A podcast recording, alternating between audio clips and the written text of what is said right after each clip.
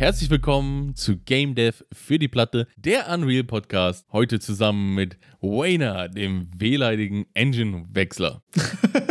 Okay, wehleidig war er nicht, muss ich zugeben. Ja, wir wollen ja hier ein bisschen mit Tunes, aber. Also aktuell bin ich eigentlich noch euphorisch. Wir gucken mal, wann die, wann die, wann die Ernüchterung oder die Realität reinkickt, wenn man was Neues anfängt und wieder von vorne anfängt. Aber bis jetzt ähm, bin ich eigentlich noch euphorisch. Mal Hast gucken. du denn schon reingeschaut bei äh, an Unity? Unity das, das, das spricht sich auch so schwer aus. Ja. es, ist schon, es ist schon so unintuitiv für dich, meinst du? Ja. Äh, tatsächlich nur ein bisschen in die Basics. Ähm, ich habe jetzt noch nicht viel gemacht. Ich habe mir jetzt das erste Onboarding angeguckt. Ich habe Rider installiert und ich habe schon mal einen Hello World geschrieben, aber ähm, tatsächlich viel zu berichten habe ich dahingehend noch gar nicht. Ähm, ist jetzt eher erstmal so ein Setup-Ding. Achso, kein Wunder, dass du da noch euphorisch bist. Ja, genau. Also bei den Sachen, wo, wo, wo die Euphorie sich verabschieden könnte, bin ich, glaube ich, noch gar nicht angekommen. Wie ist es denn da, na, nach meiner letzten Erfahrung in Unity, gab es da irgendwie gefühlt sechs verschiedene Render-Pipelines und alle waren scheiße? Ähm, also ich kann sagen, dass ich auf jeden Fall den Hub runtergeladen habe und da so ein Beispielprojekt reingeladen habe und das ging. Das war erstmal so ein Low-Poly-Ding, das sah jetzt aber auch nicht furchtbar aus. Ich habe aber auch jetzt ehrlich gesagt noch nichts gesehen, wo ich da irgendwie hätte eine andere Render-Pipeline irgendwie, keine Ahnung. Also da habe ich mich echt, mit, mit solche Probleme hatte ich noch nicht. Soweit war ich noch nicht fortgeschritten, dass ich so ein Problem habe. Ja, da war irgendwie, da gibt es ja diese Universal Render Pipeline, High Fidelity Render Pipeline und Low, irgendwie dies, das. Weil ich hatte auch schon mal mit Unity, wie gesagt, rumgespielt und habe da ein bisschen eine, eine, eine VR-Szene auf meiner Oculus Quest irgendwie zum Packen gebracht und das auf die Quest rüberschieben können. Auch ein interessantes Projekt eigentlich. Aber wenn wir schon beim Unity-Thema sind, wie ist das jetzt genau passiert mit dieser ganzen Unity-Geschichte? ähm, ich hatte letzter Zeit ja irgendwie ähm, da mehrere Gespräche und war auch noch bei, bei anderen mehr oder weniger, ähm, ja, manchmal, manchmal sehr offiziell, manchmal eher so Freunde, die sich darüber unterhalten, was man gerne so machen würde und ob, ob man quasi in den Betrieb von wem anders irgendwie gerade reinpassen würde.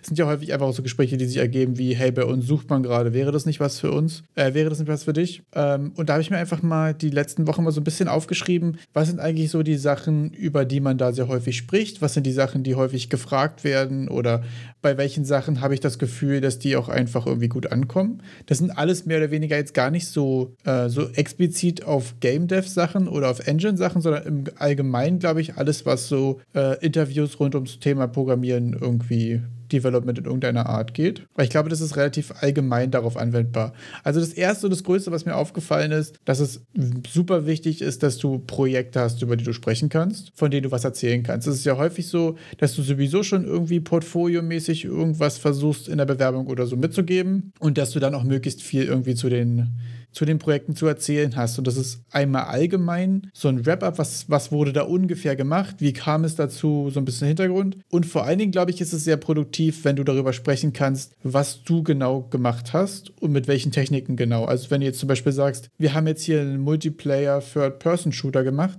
dann bringt es dem anderen nicht so viel, wenn er weiß, dass du da mitgearbeitet hast, sondern es wäre eigentlich wichtiger zu sagen, okay, ich habe hier den Player-Controller gemacht oder ich habe jetzt hier die, äh, die ganzen äh, Customizable Weapon Systems gemacht oder ich habe ein Spell System zum Beispiel in C gemacht oder ich habe ein Spell System in Python gemacht oder ich habe folgende Patterns dabei verwendet und so. Das sind, glaube ich, die Sachen, die die interessant sind, die auch Fragen wieder zur Folge haben dann in so einem Gespräch. Also ganz konkret auf die Dinge eingehen, die ich jetzt geschrieben habe. Also vielleicht für alle, wir sind jetzt schon mitten im versprochenen Bewerbungstipps und How to bewerben in Programmiergeschichten Thema angekommen. Dark Souls, gut, jetzt ist es vollständig. Jetzt ist auch Dark Souls gefallen. Wir müssen nochmal über Dark Souls sprechen. Und ja, also der erste Tipp, kannst du einen zusammenfassen? Kannst du das in einen Satz packen? Ähm, der erste Tipp ist eigentlich, dass man quasi ein Projekt hat, über das man sprechen kann, wo man, wo man quasi abstrakt was zu sagen kann und wo man ein konkretes Beispiel hat für eine Implementierung. Wir hatten folgendes Problem also nicht wir, sondern ich, ist am besten, wenn du wirklich sagen kannst, was du selbst gemacht hast, hatten folgendes Problem und haben es folgendermaßen gelöst. Das ist eigentlich was Gutes, weil man da auch sieht, wie du, wie du denkst und wie du arbeitest und wie du Problemlösungen angehst. Und das auch immer ein guter Opener ist für andere Leute, stellen dir eine Frage zum Beispiel wie, und was wäre, wenn du jetzt das gerne als äh, mit einer Twitch-Integration gemacht hättest? Oder wenn du jetzt das aus Third Person in Top-Down gemacht hättest, was wären jetzt die, die Sachen, interessant wären? Also da kann man gut aufbauende Fragen äh, für finden, also derjenige, der dich interviewt. Und da muss ich sagen, äh, finde ich das immer sehr gut, wenn sich die Fragen auf dein eigenes Projekt beziehen, mit denen du dich ja sowieso schon viel beschäftigt hast. Weil wenn du das nämlich nicht machst, dann kommen so allgemeine Fragen, kannst du nicht einen binären Tree invertieren oder andere Programmier-Memes oder so, sehr, sehr theoretische Konstrukte. Und die finde ich persönlich auch immer viel schwieriger zu beantworten. Wenn man aber Fragen zu seinem Projekt gestellt bekommt, habe ich das Gefühl, kann man auch immer viel mehr dazu erzählen und irgendwie da besser was, was Sinnvolles zu sagen. Ist das noch so ein Ding, dass wirklich dann auch diese zum Beispiel binären Baum invertieren und solche, ich sag mal, theoretische Informatik-Fragen gestellt werden, wo man dann sagt, ja, macht man jetzt wahrscheinlich im Programmieralltag nie, aber das wird dann alle gefragt. Also ich muss sagen, ich hatte in meinem Leben jetzt äh, vier, vier oder fünf ähm, Interviews, glaube ich, die explizit für, für, für Programmiersachen waren und ich wurde nichts davon gefragt. Also ich wurde weder so die klassischen HR-Fragen, was ist deine größte Schwäche und was ist deine größte Stärke oder solche Sachen gefragt. Ich wurde auch noch nie gefragt, äh, ob ich einen binären Tree invertieren kann oder irgendwelche kruden, kruden konstruierten String-Operationen oder so. Hatte ich, muss ich auch ehrlich sagen, zum Glück, weil ich glaube, da bin ich wirklich nicht gut drin, äh, noch nicht so eine, so, so eine konstruierten Fragen. Also bei mir war wirklich meistens, oder bis jetzt sogar immer, deswegen ja auch daraus resultieren, mein Tipp, es ist ja auch wirklich, also das muss ich wirklich nochmal sagen, Disclaimer, das ist jetzt hier keine, ich habe es durchgespielt, das ist die Anleitung, sondern das ist nur meine Erfahrung irgendwie aus den letzten Wochen und ich kann nur sagen, was für mich funktioniert hat. Das ist natürlich auch Survivorship Bias as fuck. Also nur weil es bei mir geklappt hat, heißt das nicht, dass das allgemein so funktioniert oder dass es bei größeren Firmen auch so funktioniert. Ähm, Jetzt habe ich vergessen, worauf ich eigentlich hinaus wollte. Projekte haben und über seine Projekte sprechen. Ich glaube, darauf wollte sie hinaus. Genau. Dass man den, der anderen Seite gar nicht die Möglichkeit gibt, sich irgendwas Komisches zu überlegen, sondern dass man einfach ganz entspannt über die Sachen reden kann, die man selber schon gemacht hat, um auch die Arbeitsweise zu zeigen und deine Gedankenwege ein bisschen zu erläutern.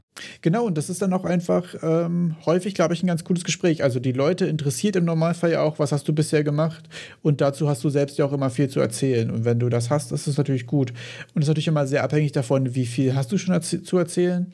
Bei mir war es nach dem Studium zum Beispiel so, dass ich ja Elektrotechnik studiert habe. Das heißt, für meinen Programmierjob hatte ich eigentlich nicht viel wirklich gute Sachen zu erzählen. Aber ich hatte das große Glück, in meiner Bachelorarbeit schon mal ein Thema gehabt zu haben, wo ich ein größeres System in C programmiert habe. Und da habe ich mich auch tatsächlich über die Stunde oder anderthalb, die wir da gequatscht haben, nur an diesem einen Projekt äh, aufgehalten, weil das einfach das Zentrale war, wo ich Erfahrung hatte und wovon ich was erzählen konnte. Und es ist, glaube ich, auch gar nicht so wichtig, irgendwie so fünf Projekte zu haben, gerade wenn man jetzt irgendwie im Einsteig äh, ein Einsteiger ist, sondern ein Projekt zu haben, zu dem du viel erzählen kannst, wo klar wird, da hast du dich richtig mit beschäftigt und da hast du Probleme gelöst. Ähm, und da bist du auch dran geblieben. Ich glaube, das ist eine Sache, die kommt ziemlich gut an. Also dann auch die Hartnäckigkeit, Probleme wirklich zu lösen. Oder wie habe ich das jetzt? Ja, genau. Habe ich das jetzt richtig dann damit verstanden, dass man dann nicht ein Projekt in die, auf die Platte schiebt, weil man jetzt auf ein Problem gestoßen ist, bei dem man jetzt keine Lust hat, es zu lösen, sondern auch einfach dranbleiben. Genau, ich glaube auch wirklich, ähm, wenn man jetzt sagt, ich habe jetzt hier nur ein Prototype gemacht und deswegen habe ich jetzt auch hier nur ein Inventarsystem gemacht, ist auch völlig in Ordnung zu sagen, ich wollte hier wirklich nur das Prototypen.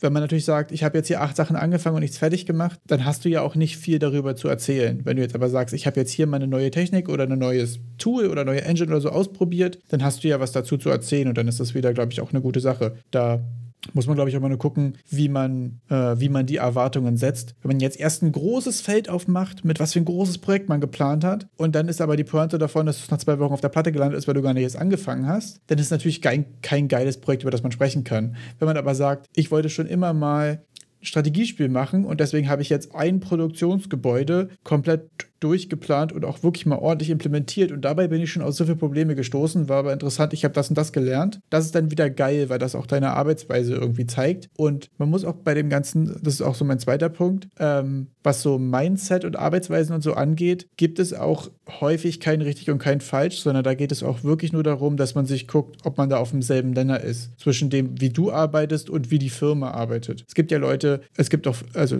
nicht Leute, sondern es gibt Firmen, die sehr sehr Wasserfallprinzipmäßig arbeiten, also sehr strukturiert und sehr, sehr langfristig. Und es gibt Firmen, die sehr agil sind, wo sich Ziele innerhalb von einem zwei, drei Wochen-Rhythmus nur, nur stellen und wo das kürzere Iterationszyklen sind und so weiter. Und das sind eben die Teile, wo man bei so einem Bewerbungsgespräch auch einfach gucken muss, ob man da irgendwie auf demselben Nenner ist, ob man sich das vorstellen kann, da in diesen ähm, in diesen Umgebungen da irgendwie miteinander zu arbeiten. Keine Frage dazu? Du siehst so, erst hast du so fragend aus und gleich eine Pause gemacht.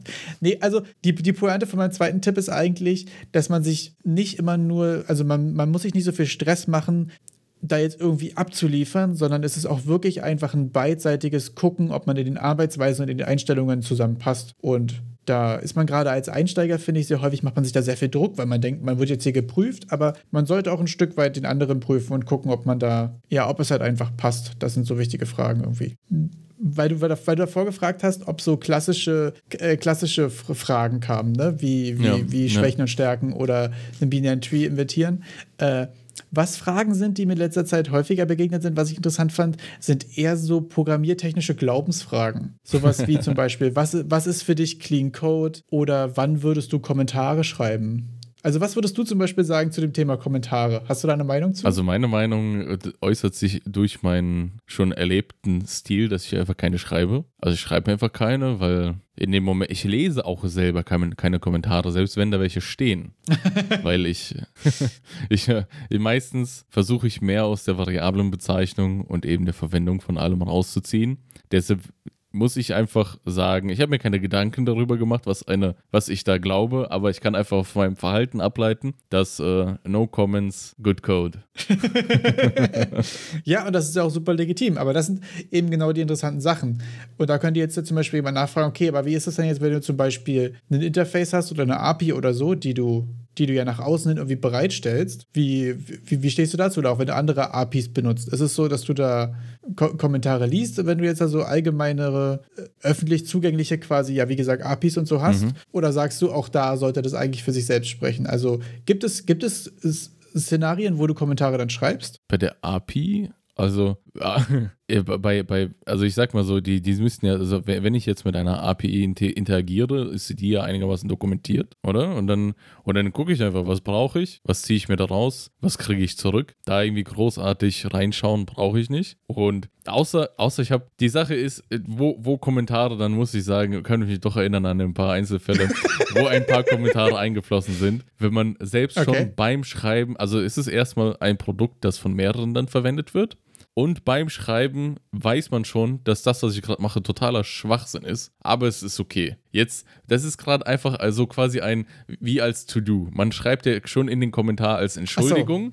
So. Ich ja. weiß, das ist jetzt letzter Scheiß, den ich da geschrieben habe. Aber äh, Chef will bis morgen haben, also wird es jetzt hier so stehen gelassen. Und dann noch To-Do-Stichwort rein. Und dass falls jemand darüber stolpert und denkt, hm, was hat sich der Erik dabei gedacht, dass er direkt weiß, er hat sich nichts dabei gedacht. Das ist also, Einfach um die Erwartungshaltung auch zu dokumentieren. Na, ganz genau. Also im Endeffekt, wenn man ja auch erst so zum Code zum ersten Mal vor sich hat, dann schaut man ja drauf und ich denke mir dann immer, naja, die Person, die hat sich vielleicht schon stundenlang damit beschäftigt. Vielleicht versuche ich mal wirklich erstmal nachzuvollziehen, was versucht er da zu machen. Vielleicht auch ein bisschen Deutung zu finden in dem, was da steht. Und naja, dann ist halt so ein Kommentar mit, ey, das ist einfach nur hingerotzt, mach dir nicht zu so viel Gedanken drüber, auch hilfreich. Dann kann man dann sagen, gut, dann ist das eine Blackbox und dann äh, gehe ich ein paar Zeilen weiter. ja, total. Also bin ich auch äh, inhaltlich total deiner Meinung. Aber das sind eben genau so interessante Fragen, wo man irgendwie so Arbeitsweisen und so auch versteht und wo man, glaube ich, auch, also es gibt nicht die eine Meinung, die du dazu haben solltest, aber wenn du zu einem Bewerbungsgespräch gehst, kannst du schon mal davon ausgehen, dass Fragen in diese Richtung passieren können und dass du da eine Meinung zu hast. Du musst ja gar nicht irgendwie jetzt die hier aus Clean Code zitieren, weil Kommentare schreibt man nur in folgenden drei Fällen oder irgendwas. Darum geht es gar nicht.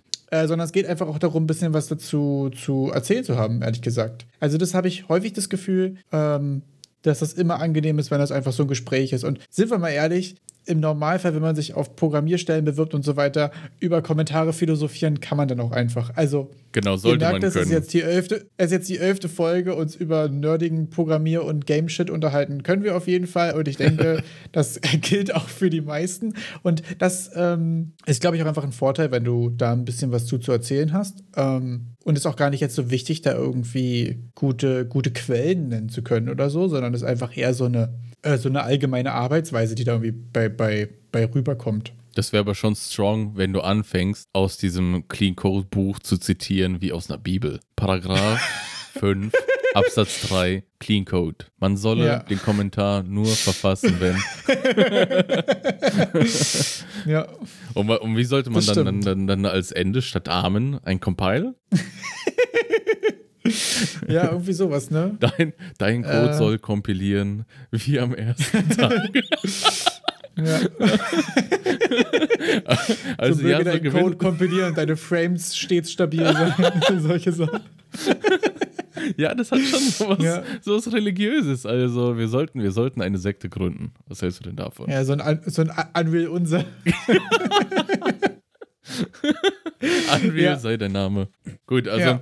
vielleicht kann man dann doch das äh, Vaterunser, glaube ich, heißt das, ne? Uiuiui, ich bin Ja. Ähm, da mal umschreiben. Wäre wär toll, wenn das Ja. jemand aus der Community macht, von unseren sieben Zuhörern, die wir haben. Ey, wir haben sieben Leute, die sich das immer wieder anhören. Oder sieben Downloads zumindest jedes Mal. Ja, auf jeden Fall sieben Leute, die sich vornehmen, anzuhören. Ob es tatsächlich stattfindet, können wir nicht sehen. Aber, Aber der mal. Wille war da. Ich hoffe mal auch, dass die alle fünf Sterne gegeben haben. Weil wenn nicht, dann jetzt habt ihr die Chance, fünf Sterne zu geben. Das stimmt tatsächlich, ja.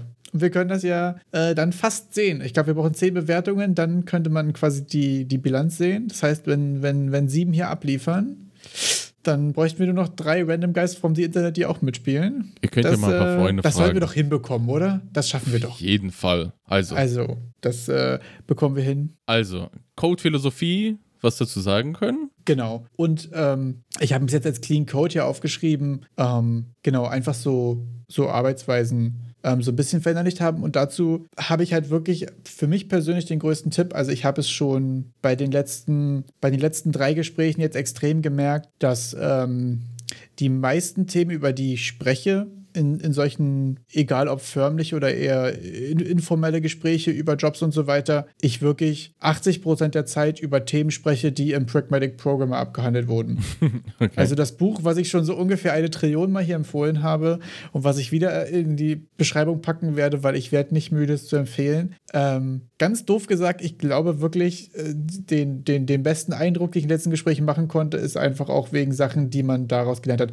Weil der Pragmatic Programmer halt irgendwie viele Sachen ähm, ganz objektiv als, als auf Tipps runtergedampft darstellt, die man sonst einfach in 20 Jahren Arbeitsalltag lernen würde. Also die auch einfach die Autoren in 30 oder 40 Jahren Arbeitsalltag eben gelernt haben und auf diese wichtigen Tipps runtergedampft haben. Und das ist immer was Gutes, wenn man davon was erzählen kann. Habe ich jedenfalls das Gefühl, dass das immer einen guten Eindruck gemacht hat. Warum ich tatsächlich jetzt äh, genommen wurde, auch für die neue Stelle, kann ich ja immer nicht sagen. Also vielleicht ist ja auch einfach die Alternative nicht gut gewesen oder es gab, es hat einfach kein anderer beworben und es war einfach Not und sie dachten sich so, okay, das Gespräch war furchtbar, aber wir haben auch keinen anderen. Halt. so, das, das kann ich ja nicht sagen. Ich kann nur sagen, das sind die Sachen, über die ich gesprochen habe und ich hatte das Gefühl, dass das ähm, ganz gut funktioniert hat einfach. Das ist ja immer super subjektiv. Hattest du eigentlich schon mal Interviews irgendwie so, so für Coding-Kram? Ja. Oder wie war insgesamt bisher so deine, deine, deine Bewerbungsgespräche, Mein, meine Interviewhistorie da? Bewerbungsgespräch, Interviewhistorie ist, äh, also bei den, bei den Coding-bezogenen Sachen war das dann doch eher entspannter, da ich fachlich quasi immer schon viel vorzuweisen hatte, ähm, abseits des Programmierens. Achso, Alternative Tipp 4, einfach krass sein, so wie Erik. Genau, und dann äh, statt. ja, also ich dachte mir, naja, wir könnten ja auch. Also, Wayne, vielleicht wurde es ja genommen, weil du so unglaublich hübsch bist. Ich wollte jetzt. Ja, letztes Mal habe ich, hab ich dich dann doch wahrscheinlich Danke, zu sehr ja, okay. getroffen. Nein, wir müssen auch mal ein bisschen auf. Also. auf, auf Dann müssen Wayne. wir das diesmal nicht Genau, rausschneiden. das Vielen ist ja nicht raus. Habe ich letztes Mal nicht rausgeschnitten.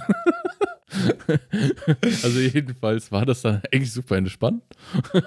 da kam dann eher so die Frage, wieso hast du Lust drauf? Und ich so, naja, ich mache das irgendwie eh schon immer sowas und ich bin eh so technisch affin und ja, da kann man sich das ja mal bei einem Bierchen am Wochenende ansehen. dann war persönliche, da war die persönliche Schiene geklärt. Da habe ich natürlich ins Team gepasst und dann war alles okay. Ja. Deshalb ist es dann so mit, mit so, solchen wirklich ähm, Informatiker, Progr äh, Programmierstellen und Interviews ist da bei mir keine Erfahrung da, wo man dann wirklich in einem IT-Unternehmen sich bewirbt, so gesagt. Okay. Obwohl ich auch da sagen muss, dass man sich jetzt von der Uni her ähm, das Ganze deutlich krampfiger und formaler irgendwie auch vorgestellt hat. Also bei mir war es so, dass ich nach dem Studium auch zu so einem Bewerbungstraining da noch gegangen bin, weil ich mir dachte, ja, kannst ja mal angucken, war halt free, ne? Und da wurde über den Lebenslauf philosophiert und da irgendwelche Bücher noch äh, vorgestellt mit den 35 klassischen Fragen hier mit Größe, Schwäche, Größe, Stärke und so ein Kram und so. Und das habe ich irgendwie also nichts von dem, was ich in diesem Seminar gelernt habe, hat mir irgendwas gebracht, weil das so ein ganz krampfiges, äh, weiß ich nicht, ob das einfach auch noch eine andere Generation ist oder ob das an dem, an dem Berufsfeld so sehr liegt, dass es so entspannt ist. Es gibt leider kein geileres Wort dafür, weil was ich bis jetzt so hatte und auch das nach dem Studium das erste schon, auch wenn das eigentlich eher eine, eine klassischere Firma ist, sag ich jetzt mal. Also das war jetzt kein Startup oder so, das war schon einfach eine große etablierte Firma, die es schon ewig gibt und so. Äh, aber trotzdem war das nicht so ein krampfiges, formales Gespräch, wie mir dieses Seminar vorher eigentlich suggeriert hätte. Also für jeden, der jetzt hier potenziell irgendwie gerade erst anfängt oder gerade noch studiert oder irgendwas, sowohl der Arbeitsalltag als auch so Interviewgespräche und so sind bei weitem nicht so formell und so krampfig, wie man das sich vorstellt. Jedenfalls nach meiner subjektiven Erfahrung bisher. Ich hatte, wie gesagt, jetzt auch nicht, nicht 30, 40 Gespräche oder irgendwas, sondern so vier, fünf. Aber bis jetzt muss ich sagen, war das eher wirklich technische, interessante Gespräche auch einfach. Also über, was macht ihr so, was habe ich bisher so gemacht und so. Das waren eigentlich bisher immer ganz interessante Sachen. Und manchmal mit der Erkenntnis, okay, das würde mich interessieren und das würde von den Arbeitsweisen auch gut passen. Und manchmal auch mit der Erkenntnis, okay, das interessiert mich leider so gar nicht. Oder auch die sagen, wir arbeiten leider ganz anders, das können wir uns irgendwie nicht so vorstellen, dass du hier reinpasst. Aber es ist bei weitem nicht so krampfig, wie man sich das so, wie man das so, wenn man jetzt versucht, sich darüber zu informieren, glaube ich, einem das präsentiert wird. Ich finde es interessant. Ich habe da teilweise andere Erfahrungen gemacht. Also, ah, okay. sobald du, also bei mir war die Erfahrung dann so, obwohl, obwohl ich ja vorhin ein relativ entspanntes Gespräch genannt habe, aber da war ich eher im, in Kontakt mit Personen, die quasi fachlich, mit denen ich wirklich zusammenarbeite. Und sobald äh, die, meine Erfahrung war, sobald HR mit am Tisch sitzt, da äh, wandert der Stock aber ganz tief in alle Ärsche dann, dann werden die ganzen ähm, HR-Fragen ausgepackt. Weil man muss okay. auch sagen, so ein, wenn du einen wirklich äh, jemanden äh, da sitzen hast, der den ganzen Tag nur Perso-Sachen macht, der hat ja gar keine Ahnung davon, was das Tagesgeschäft ist, in das du da hinein versetzt Das ist natürlich auch schwierig, ja. Was soll er denn da noch machen? Weil er muss ja auch irgendwie seine, seinen Platz an diesem Tisch rechtfertigen. Und ich äh, habe doch diese Fragen, habe ich alle gehört und, und beantworten müssen. Okay. Und mein Tipp dazu ist, vielleicht sollte man sich wirklich die zehn wichtigsten Fragen mal raussuchen, sich aber einfach ernsthaft Gedanken darüber machen, was denn der Wahrheit entspricht. Weil es bringt nichts, äh, da irgendwas vorzulügen. Also es ist ein bisschen. Und nicht meine größte Schwäche ist Perfektionismus? Ja, oder Ungeduld. Das ist auch so ein Klassiker, ne? Ah, ich, er will das alles schnell machen. Jedenfalls. ja, man sollte sich vielleicht auch einfach ernsthaft Gedanken darüber machen. Vielleicht gut, es gibt Schwächen, da würde ich auch sagen, die, die sollte man dann noch verheimlichen. Also. also, wenn man ja irgendwie noch einen Job kriegen will, man sollte ja nicht zu ehrlich sein, ja, aber man sollte jetzt äh, auch nicht die abgedroschenen Antworten da nennen, weil die, die hat dann jeder Personaler schon fünf Millionen Mal gehört und würde sich dann ja. auch nur notieren, ja, der ist halt, kann, man nicht einschätzen, der lügt halt. Ja. Oder ist wirklich so nicht, nicht reflektiert genug. Ja, das kann ja auch sein. Das wollte ich nämlich auch sagen. Ich glaube auch, dass man trotzdem ehrlich sein kann, ohne unprofessionell zu sein. Ich glaube, wenn man jetzt zum Beispiel gefragt wird nach Schwächen oder irgendwas und man sagt, ich zocke halt gerne bis morgens um drei, deswegen bin ich arbeitstechnisch aber auch am nächsten Tag um vor zehn quasi nicht zu gebrauchen, kann man ja auch sagen mit, ja, ich bin eher der Typ, der abends lange wach ist und deswegen arbeite ich prinzipiell lieber von 10 bis 19 Uhr oder so. Und schon ist das, hat es einen anderen Vibe, als ich habe keinen Bock aufzustehen. Ja, aber dann kannst du noch anfangen, ja, mein Biorhythmus ist eher so der Eulentyp Und Ja. da habe ich dann äh, Erfahrung gemacht, dass morgens doch meine Leistungsfähigkeit darunter leidet, aber ich dann aufblühe ab 10. So, ne? Dann klingt das ja schon fast wie, oh, naja, ne, wir haben ja eh kein, kein zeitkritisches Tagesgeschäft, aber dann kann man den Ja. gut gebrauchen. Den könnte man ja vielleicht dann vielleicht für Nachtschichten oder so da reinschieben. Weiß ja nicht, wo man sich da genau bewirbt. Gibt ja Dinge, die müssen immer gemonitort werden. Also das finde ich auch, dass man da irgendwie ähm, häufig gucken muss, dass man da, also unehrlich zu sein, bringt dir ja langfristig oder mittelfristig auch nichts. Wenn die dann fragen, ja, aber wir fangen jeden Tag um 7.30 Uhr an und du sagst, kein Problem, das ist meine Lieblingsuhrzeit. und dann kommst, kommst du da aber jeden Morgen völlig zerstört an, dann bringt es ja auch keinem was. Also klar, wenn man sagt, man braucht Geld und man will sich damit kurz ist ja über Wasser halten. Man will Dann- jetzt seine Wohnung dann- nicht verlieren, ne? So, dann ist es natürlich eine andere Situation, aber im Normalfall muss man ja sagen, dass wir eigentlich in unserer Branche hier irgendwie, mit unserer Branche meine ich jetzt mal ganz allgemein Programmierkram, äh, auch relativ frei ist häufig und dann da auch einfach ehrlich kommunizieren kann, ähm, was man irgendwie gern möchte und wie man sich seinen Arbeitsalltag so vorstellt. Nee, 7.30 Uhr. Hammergeil. Beste Uhrzeit. UI. Ich liebe UI. Ich wollte schon immer UI machen. Ja.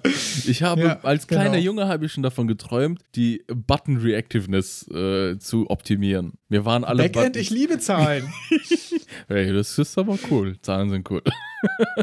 Jedem das seine, ja. Bei, bei UI hört es bei mir auch auf. Aber das sind eben genau Sachen. Also da kann ich wirklich nur sagen, ich habe das Gefühl, Ehrlichkeit ist da irgendwie der, der beste Weg. So ehrlich und reflektiert. Also reflektiert auch, was du meintest, ist, glaube ich, ähm, da irgendwie eine gute Sache. Also wenn ihr da andere Meinungen, Erfahrungen habt und so, ich würde gerne nochmal dazu sagen, dass das hier irgendwie nur, nur Tipps und Erfahrungen sind aus, aus dem, was wir bisher so erlebt haben. Das ist definitiv nicht allgemeingültig und ich habe mich auch definitiv nicht über meine persönlichen Erfahrungen damit beschäftigt. Ähm, das ist nur so ein, so lief es bei uns, hat irgendwie funktioniert, was konnte ich daraus lernen und mitnehmen und vielleicht hilft es jemandem. Aber das ist ja insgesamt tatsächlich unser Konzept des, des Podcasts hier, dass wir darüber sprechen, was, was bei uns funktioniert und was nicht und wie immer alle Angaben ohne Gewehr.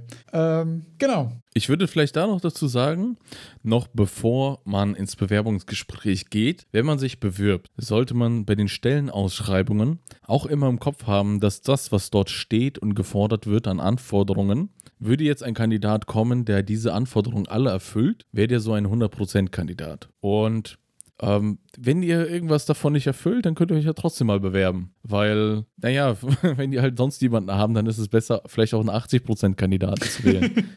das war auch das, was, glaube ich, der Wayner eingangs sagte, dass ihm nicht ganz bewusst ist, wo er da jetzt gelandet ist in dieser ganzen Sortierung. Aber er hat den Job, ne? Also, das ist auf jeden Fall eine Sache, die auch bei meinem ersten Job, glaube ich, eine große Rolle gespielt haben, äh, dass ich, dadurch, dass ich ja auch, wie gesagt, E-Technik studiert habe und dann irgendwie in Embedded wollte und ich hatte quasi ein bisschen C++-Erfahrung durch meine Bachelorarbeit, aber sonst halt auch nichts weiter irgendwie vorzuweisen. Aber ich hatte ja vorher die Ausschreibung und habe mir die verschiedenen Themen quasi schon mal überblickstechnisch angegeben, äh, angeguckt. Und dann ist es in dem Bewerbungsgespräch, die wissen ja schon, dass du das nicht kannst.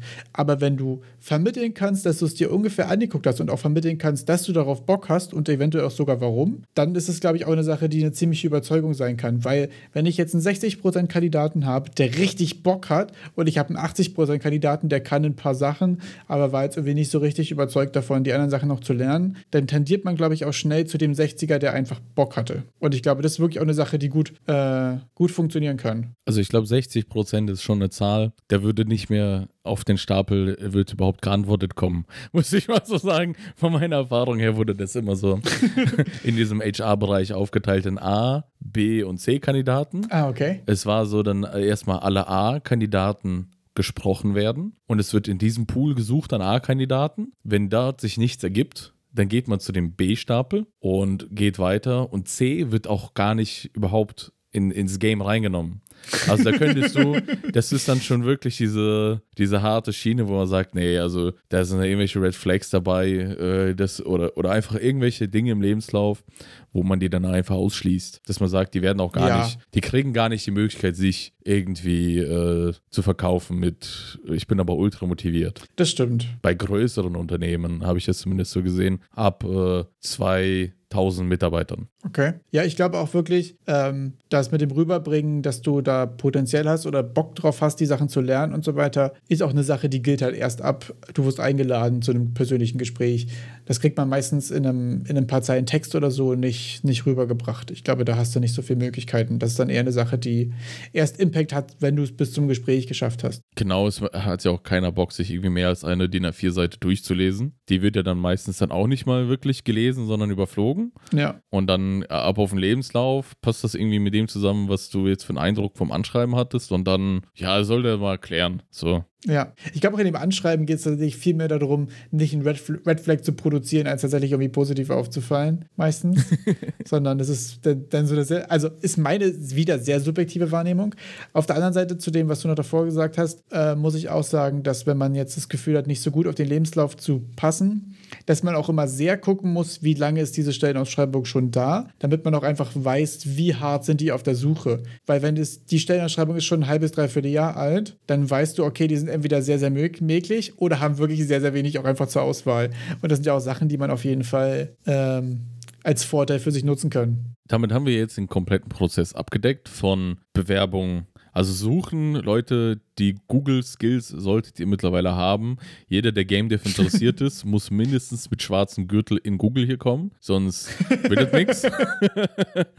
Und Stellenausschreibungen zur Not einfach mal bewerben, dann kriegt ihr halt eine Absage. Und wenn nicht, dann habt ihr den Job auch cool. Und im Bewerbungsgespräch seid, seid, also seid ehrlich, aber nicht zu brutal ehrlich. Also versucht dann doch, dass die Antworten etwas positiver zu paraphrasieren. Dass ihr dann nicht reingeht und sagt, ey, ich zocke mal bis 3 Uhr nachts, vielleicht klippe ich mir dabei noch ein paar Bier rein. Morgens bis 10 kann man mit mir nichts anfangen. Nein, das ist, das, das kann man auch anders formulieren, so dass es ein bisschen sympathischer rüberkommt. Ich glaube tatsächlich auch, dass die Selbstreflexion dabei der gute Punkt ist. Selbstreflexion, Stichwort. Aber das ist allgemein eine sehr gute Charaktereigenschaft. Selbstreflektiert zu sein, ist jetzt so mein Hot Take. Ich finde, man kann, man kann viele Fehler bauen, aber man muss auch verstehen, dass man einen Fehler gemacht hat und dann auch willens sein, vielleicht daran was zu ändern. Ja, also man muss auch Kritik ertragen können und selbstreflektiert sein und diese Kritik einzusehen, um dann auch was an seinem Verhalten zu ändern. Das ist allgemein gut. Das stimmt total. Also vor allen Dingen auch, oder einfach produktiv damit umzugehen. Also indem ich drücke mir gerne drei Bier rein und zock bis um drei Szenario, einfach zu sagen, und deswegen arbeite ich erst ab zehn. Und nicht setze mich um sieben völlig zerstört an den Rechner und schlaf quasi vor der Kamera bis zehn, sondern dann auch so ehrlich bin und sage, okay, deswegen fange ich auch erst um zehn an. Ich glaube, das ist auch einfach das, das, was gut daran ist, da hast du völlig recht. Ja, und, und dann nicht Fehler irgendwie versuchen zu vertuschen, weil das führt dann immer noch zu mehr Problemen, glaube ich. Dass du immer diese. Ja. Äh, das sind aber so Sachen, da frage ich mich manchmal so, ist es allgemein gut für Jobs oder ist es einfach eine allgemein gute Charaktereigenschaft, das zu haben? Bist du nicht irgendwie. Wahrscheinlich, ja.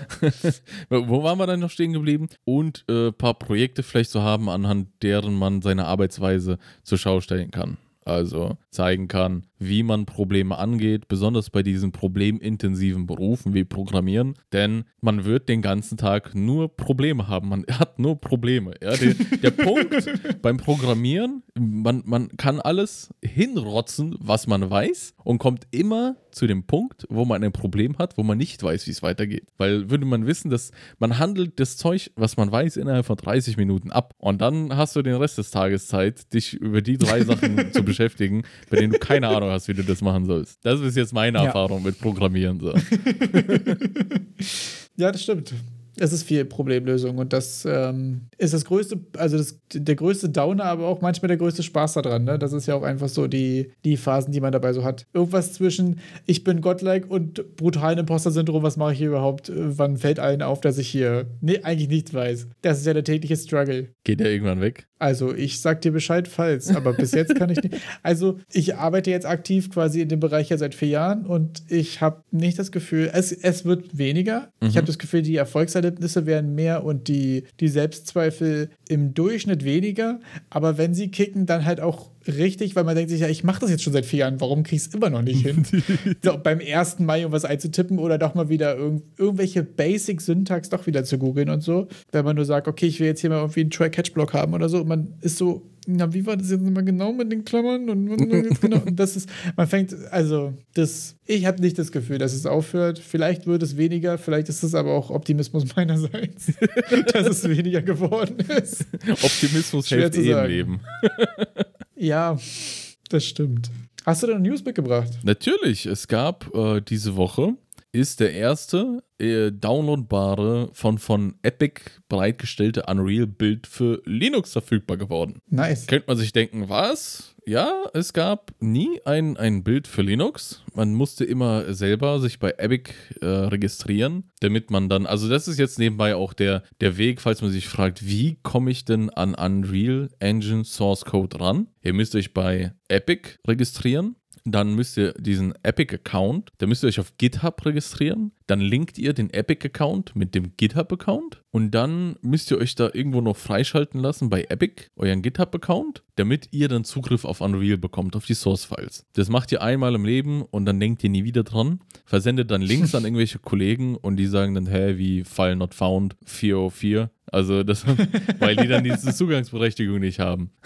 Und okay. dann könntet ihr zum Beispiel, das war dann früher der Prozess, musstet ihr selber Unreal Engine euch bauen mit äh, Compiler, dies, das, Ananas, was ja bei C++ äh, beliebig komplex werden kann, was man da alles machen, beachten muss. Ich habe es bis jetzt noch nie geschafft, so wirklich einfach eine Source-File mir zu besorgen und direkt zu wissen, wie man das jetzt die, auf die Beine stellt, ohne da zwei zweistündigen Tutorials zu folgen, wie ich jetzt jetzt endlich das aus der Source-File kompiliert bekomme. Und das muss man jetzt alles nicht mehr tun. Linux, Epic äh, kann man dann Unreal einfach runterladen und loslegen. Dazu, wenn wir jetzt sowieso schon beim Thema Linux sind, muss ich auf jeden Fall nochmal zum Thema der letzten Woche mit meinem Game auf dem Steam Deck äh, kurz reingerätschen und muss kurz sagen, dass ich mich natürlich super dumm angestellt habe und mir wirklich auch einfach ein bisschen dusselig vorkomme, weil wir haben letzte Woche darüber gesprochen, dass ich mir überlegt habe, installiere ich nativ, also kurzer Roundup, für letzte Woche habe ich darüber gesprochen, wie ich mein Spiel auf dem Steam Deck zu laufen bekomme, was ich letzte Woche bekommen habe. Weil bisher habe ich das halt einfach nur immer für, für Windows bei mir exportiert, äh, also gepackt. Ähm, genau. Und dann habe ich gesagt, naja, irgendwie in Unreal Engine auf dem Linux-Ding selbst bauen oder von Windows für Linux bauen. Und dabei habe ich völlig aus den Augen verloren, dass es ja Proton gibt. Und Proton, Proton macht einfach, dass man seine normalen Windows-Applikationen auf dem Steam Deck spielen kann. Und das heißt, bei meinem gesamten Gedankenexperiment letzte Woche habe ich völlig außer Acht gelassen, dass ich meinen mein Ordner mit der Exe drin einfach auf das Steam Deck packen kann, das in Steam als Non-Steam-Game quasi extern hinzufügen kann. Dann setze ich in den Einstellungen Haken und es funktioniert einfach. Es dauert zwei Minuten. Oh, was ist Proton? Also irgendwie ist es ganz neu. Was ist das denn? Äh, das ist quasi so ein, so, ein, so ein Wrapper, der quasi so tut, als wäre da Windows drunter. Ach so. Um es mal ganz kurz äh, ganz flach darzustellen. Das, das macht quasi, dass einfach Windows-Sachen auf Linux laufen. Linux zieht sich so die Windows-Maske auf und so, hallo, ich bin. Ja, tatsächlich, ja, genau. ja. Du hast quasi einfach eine Windows-Schicht, die du, die du auf Linux draufpackst oder um das Game drumherum packst, wie auch immer du es gerne abstrakter stellen willst. Ähm, Ach krass. Ich weiß auch gar nicht, wie es im Detail funktioniert. Ich weiß nur, dass das ja das, das Ding ist, was, ähm, weil ich habe mich ja noch zwei Wochen vorher damit jemand anders eine ganze Weile darüber unterhalten, dass das Valve mega weit nach vorne gepusht hat und da mega viel Support reingedrückt hat und dass deswegen jetzt die ganzen Linux-User nämlich freut, weil viel mehr Games jetzt super gut auf Linux laufen. Ähm, es gibt quasi nur bei manchen Sachen wie Easy Anti-Cheat und sowas gab es noch Probleme und die wurden jetzt aber auch kompatibel gemacht damit und dass das das ganze Gaming-Spektrum viel besser zugänglich macht für Linux-User und damit natürlich auch einfach für Steam Deck, also was ja auch der Grund ist, warum Valve das eben gepusht hat. Und das heißt jetzt für euch aber in der Summe, wenn ihr ein Steam Deck habt oder haben solltet oder ein Kumpel oder irgendwas, könnt ihr euch wirklich einfach den Ordner mit der Exe ganz normal wie auf dem Windows-PC einfach runterladen, das bei Steam hinzufügen und dann gibt es, wenn man das in Steam dabei hat, in den Eigenschaften quasi so einen Haken hinsetzen kannst für äh, Force-Kompatibilität oder so. Da gibt es in den Einstellungen jedenfalls einen Haken für. Ich kann mal eine Anleitung dazu ähm, in, den, in die Shownotes packen. Ähm, und dann läuft es einfach. Es ich hatte auch keine Bugs, keine Probleme. Ich habe es hier exportiert und es läuft auf dem Steam Deck 1 zu 1 genauso wie auf meinem Windows-PC. Krass. Es ist total verrückt. Das ist wirklich verrückt. Und das geht dann auch mit anderen Spielen? Genau. Also ähm, es gibt ja auch im Steam Deck und innerhalb von Steam quasi diese Verified-Stufen. Ähm, Ach, das war das, was du meintest letztes Mal mit den Verified-Stufen. Genau, okay. genau, genau. Also manche Spiele sind äh, direkt Verified, andere sind auch offiziell nicht supported. Ähm, da kann ich mir nur vorstellen, dass da im Hintergrund in den Render-Pipelines oder irgendwas, irgendwelche Sachen mit den Treibern noch nicht so richtig gut funktionieren. Da weiß ich jetzt gar nicht, ob da die Verantwortung jetzt gerade bei dem Spiel liegt, vielleicht Sachen zu updaten, oder vielleicht die Verantwortung bei dem Proton ist, was eventuell noch Sachen nicht unterstützt. Da habe ich mich nicht mit beschäftigt, wo da Inkompatibilitäten herkommen. Aber bei sehr vielen Spielen funktioniert es out of the box einfach eins zu eins. Nice. Sehr schön. Das, äh, da denke ich mir gerade, spricht, spricht auch dafür, dass man vielleicht äh, versucht, dann doch bei, ich kann mich nämlich erinnern, ein paar, vor, ein paar, vor ein paar Folgen hatten wir kurz drüber gesprochen, wie viel Eigengewächs abseits von, von der Engine sollte man sich denn so ins Haus holen. Und solche Sachen sprechen dann eher dafür, dass man versucht, doch äh, nah an der Engine zu bleiben. Also da nicht viel, viel Custom Code reinzustecken, damit dann solche Kompatibilitätsfragen nicht von dir geklärt werden müssen. Ja, also glaube ich, gerade so technische nach außen Sachen, wie jetzt zum Beispiel Rendering und so angeht, ähm, also die Schnittstellen, wo quasi das Außen ansetzt, ist es halt cool, wenn du weißt, Unreal 5.02 oder so werden folgende Sachen unterstützt, fol- folgende Unreal-Funktionen.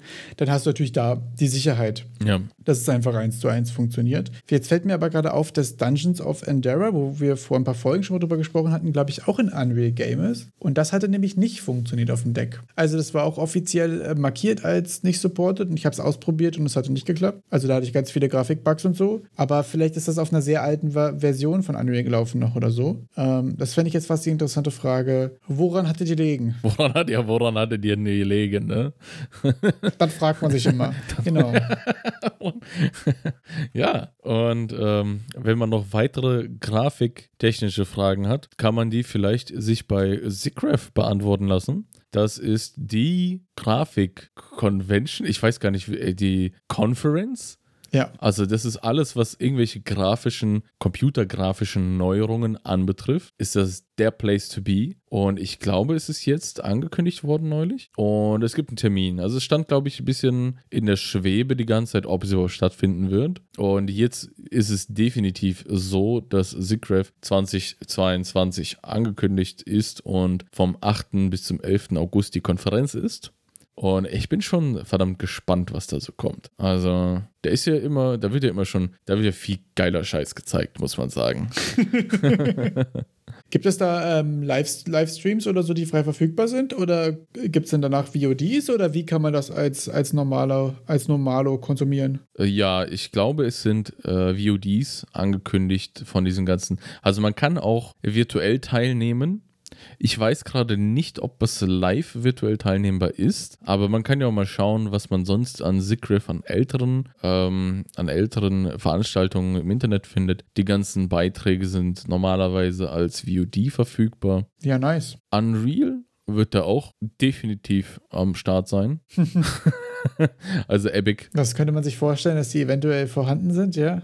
Und es ist auf jeden Fall das Event für, für Computergrafik. Deshalb dachte ich, es ist nennenswert. Nennenswert. Ja, das ist okay. Das ist gut, dass wir darüber gesprochen haben. Haben wir drüber gesprochen. Diese Woche, wir, wir, wir reden ja auch manchmal ein wenig über Spiele. Und diese Woche gab es, also auch, auch über konkrete Spiele abseits von, von Game Engines. Und ich bin ja auch ein kleiner VR-Fan und dachte mir, es wäre doch ganz interessant, auch ein wenig die allgemeine Gamer-Community, die sich ja irgendwie von der VR-Community abspaltet, ein bisschen mit den äh, grafischen äh, Neuerungen äh, zu konfrontieren. Es kommt jetzt Red Matter 2 von, ich weiß gar nicht, wie das Studio heißt, aber das ist alles in diesem, in diesem jetzt, nennen die jetzt sicher Meta, also von Facebook-Gegend sind die alle da irgendwie zu verordnen. Und die haben ein paar neue Screenshots ähm, online gestellt. Die verwenden Unreal Engine für ihr neues Spiel auf der Oculus Quest 2. Also nein, jetzt heißt sie Meta Quest 2. Und man muss sich vorstellen, das läuft quasi auf einem Handy. Also da die Oculus, die Meta Quest, Meta, Meta, Meta Quest, ja. Ich kann mir diesen neu, den neuen Namen einfach nicht merken. Meter. Meter. M-E-T-E-R. Meter Meterquest. Quest. auf Meter Quest 2. Und der Chip ist ein Snapdragon irgendwas. Also quasi, es läuft auf einem verdammten Handy. Und es spricht zwei 4K-Displays an oder so. Und das, was die da an Graphic Fidelity rausdrücken auf dieser Hardware, ist schon, ist schon wild. Und da dachte ich mir, da kann sich jeder mal die Screenshots anschauen. Und es gibt auch einen Trailer dazu. Verwendet wird dafür Unreal Engine. Ich glaube in der vierten Iteration, da die äh, auf, auf der Quest eh nicht die, die neuesten Spielereien aus der 5er verwenden können. Und ist schon cool. Ist schon cool, was man da mittlerweile rausdrücken kann aus solcher Leistungs- naja, es ist schon gute Hardware, muss man auch sagen. Aber es ist halt bei weitem kein, nicht, es ist nicht mal ein Steam Deck, ja. Also ich glaube, performance-technisch würde, verrückt, ja. würde so ein Steam Deck das Ganze auch schon abhängen. Tja, und mehr gibt es jetzt diese Woche gar nicht so sehr. Wir können nochmal zum Donnerstag streamen, aber der Donnerstag-Stream, da geht es um UI. Epic hat diese Woche eine Introduction to UI geliefert. Im Donnerstag-Stream. Also, das ist eigentlich ein Must-Watch für jeden, aber keiner will es gucken. also ich das wäre jetzt auch genau mein Gefühl. Das war auch wirklich genau mein Gefühl direkt dazu. Ich sollte mir das also mal angucken, ah. weil UI kommt in meinem Game auch wirklich zu kurz. Aber äh, UI ist wirklich für mich das Qualthema. Ne? Ich habe keine Lust, mich damit zu beschäftigen, obwohl ich objektiv weiß, wie wichtig es ist. Das ist so, ach, falls es Leute gibt, die UI lieben und die schon immer mal für meine dusseligen Prototypes UI machen wollten, dann bitte meldet euch. Nein, ich will es ja auch immer nicht alles auslagern. Und wenn du es irgendwem anders anhängst, lernst du dabei auch nichts. Das ist ja auch immer das Problem so, okay, ich habe jetzt acht Leute, aber ich weiß immer noch nicht, wie man ein Game macht. Ähm, das finde ich auch immer bei vielen Reddit I Need a Team Projekten irgendwie immer schwierig. So, ich habe jetzt jemanden für jedes Thema, aber trotzdem bin ich ja auch kein Director, der das jetzt irgendwie zusammenbekommt. So, da musst du ja auch irgendwie was für können, äh, tatsächlich. Und ja, ich müsste mal UI lernen. Ich müsste mal Inkscape runterladen und mich damit beschäftigen, ohne sauer zu werden. Aber es ist halt auch wirklich, ich tue mich so schwer damit. Inkscape, man muss also Inkscape für alle, für alle Unbedarften ist ein Vektorgrafikprogramm Open Source verfügbar. Oh, ich habe sehr große Stabilitätsprobleme damit gehabt bis jetzt. Inkscape, wenn ihr auch ein bisschen mit Python programmiert, ver verhämmert euch auch alle Python-Environments, die in, also es ist Inkscape. Ich habe, also äh, ich war am Anfang doch ganz euphorisch bei der Verwendung davon und je mehr ich dann das verwendet habe und je mehr ich dann nochmal Python programmieren wollte, desto mehr Probleme habe ich dann bekommen. Wegen Inkscape. Ich habe irgendwas anderes getan, was gar nichts damit zu tun hat, aber die Inkscape, die verändern da in der, in der Programmierung Programmierumgebung von, von Windows da Dinge, die, die das sich machen sollte. Dann hat man Probleme. Okay. Also wer da irgendwie Probleme hat und es funktioniert nicht mehr, vielleicht ist Inkscape schuld. Okay, also weit bin ich gar nicht gekommen. Die Stabilitätsprobleme waren eher auf meiner Seite als auf beim Seite des Und dann auch eher mentaler Natur, ja? ja, genau. Also da wirklich. Es ist aber auch, interessant, ne, bei manchen Tools, und das haben wir auch in den ersten Folgen gesprochen, so war es ja auch meine Hassliebe mit Blender. Also erst war es Hass, jetzt mittlerweile wird es so langsam äh, Zuneigung, ähm, dass man manchmal viele Anläufe braucht, um irgendwie in Tools oder auch in, in Bereiche irgendwie reinzukommen. So, also 3D-Modellierung ist für mich auch immer noch ein schwieriges Thema, aber mittlerweile komme ich doch, komme ich ganz gut rein und komme ich auch ganz gut klar. Also das ist schon, aber es hat auch echt also, was ich damit sagen will, wenn ihr euch ein neues Tool runterladet, zum Beispiel Blender, und nach zwei Stunden seid ihr unendlich frustriert, wollt alles aus dem Fenster werfen und habt keinen Bock mehr. Ich kann sagen, ich würde jetzt nicht sagen, dass es normal ist, aber ich würde sagen, das kann schon mal passieren. und manchmal braucht man einfach mehrere Anläufe. Also, ich habe über, über anderthalb Jahre oder so mit Monaten Abstand zwischendurch viermal oder fünfmal Blender angefangen. Und mittlerweile würde ich sagen, wenn du jetzt sagst, ich brauche hier ein grob kastenförmiges Auto, dann kann ich dir das ungefähr kurz zusammenkloppen und den Anwähl wieder importieren und das geht. Und das geht. Ohne dass ich Wut oder Schmerz empfinden muss. Aber das kann auch manchmal einfach dauern. Ich habe neulich, ich bin ja so ein bisschen, äh, mein, was ich die Woche so in Unreal gemacht habe, beschäftige mich ein bisschen mit Leveldesign, habe da ein paar Assets bekommen und ein Bildchen dazu und quasi, kannst du mir das nicht mal machen? Und ich so, na gut, können wir mal machen. Und ich habe wirklich im Blender das, die Assets aufgemacht und es waren einfach keine UVs da. Da wurde in, in Blender dann wurde ein, ein, ein Shader gebastelt, den du so nicht in Unreal übertragen konntest. Das war für mich aber so seit langem mal wieder irgendwas, wo ich dachte, Alter, was ist das denn für eine Scheiße? Wieso? Was? Also normalerweise ist es mittlerweile so, mach ich Blender auf, es klappt alles. Man, man, man kennt seine Wege mittlerweile. Aber ich bin zum ja. ersten Mal seit langem wieder vor einer Hürde gestanden in Blender, wo ich dann dachte, was soll ich denn jetzt damit? Also ich habe auch, hab auch bei Gott gar keinen Bock, mir das jetzt anzusehen, weil es einfach, wenn, wenn es nicht in diesem Bereich ist, den man jetzt schon kann, würde ich bei Blender behaupten, es ist halt was jetzt ziemlich kompliziertes, das zu lösen. Und ich möchte es mir nicht antun. Und dann hat man manchmal, ja, dann hat man manchmal so einen extrem unproduktiven Gedanken mit, du willst es gerade fertig haben und dich nicht damit beschäftigen. Und ja. das ist meistens der Punkt, wo man gegen eine Wand läuft, weil es geht meistens nicht. Ja, ja, dann versucht man irgendwelche Lösungen, die dann natürlich nicht funktionieren, weil man sich nicht damit beschäftigen will, wie zum Beispiel Beispiel mit UI. Also das, diesen UI-Stream habe ich auch direkt abgespeichert als, oh, jetzt gucken? Nee. Aber wenn ich dann UI brauche, dann schaue ich es mir nochmal kurz an. So. Und wenn ich dann, und, und dann dachte ich mir, ja, toll. Spoiler-Alarm. Macht man nicht. Wenn ich dann UI brauche, sage ich, oh nee, ich brauche jetzt UI. Ich will mir nicht so einen Kack-Stream angucken von zweieinhalb Stunden. Ja, Ja, lang, lange Rede, kurzer Ja, Sinn. das ist- Blender ist Liebe. Ja, okay. Aber was ich, äh, nee, warte mal, warst du mit den News fertig? Äh, ja, ja, doch. Oder waren wir jetzt bei, was haben wir die Woche gemacht? Wir waren jetzt irgendwie ganz organisch zu gewechselt zu was haben wir die Woche gemacht. Alles klar. Weil ich habe nämlich die Woche auch mit Blender äh, Sachen festgestellt. Ich habe ja auch mein Problem, dass in dem Game, was ich gerade gemacht habe, war mein Hauptcharakter die ganze Zeit ähm, einfach nur äh, ein statisches Mesh ohne irgendwelche Animationen oder irgendwas. Und Animationen sind für mich auch so ein Rabbit Hole, mit dem ich mich noch nicht beschäftigt habe. Und ich wollte aber irgendwie ein bisschen, ein bisschen Juice einfach in mein Game bekommen und ein bisschen Gefühl für, für meinen Charakter. Und dabei muss ich auch gestehen, dass ich gesündigt habe und Timelines benutzt habe. Oh mein Gott. Ähm, ja, aber noch, noch für was anderes. Aber ähm, was ich festgestellt habe und was für mich in der letzten Woche irgendwie eine, eine Offenbarung war, dass prozedurale Animationen gar nicht so schlimm vom Einstieg sind, wie es jetzt erstmal klingt. Weil erstmal so, okay, prozedurale Animation ist dann, ist dann, ja, ist dann irgendwie so IK-Kram, also Inverse Kinematics und abgefahrener Kram.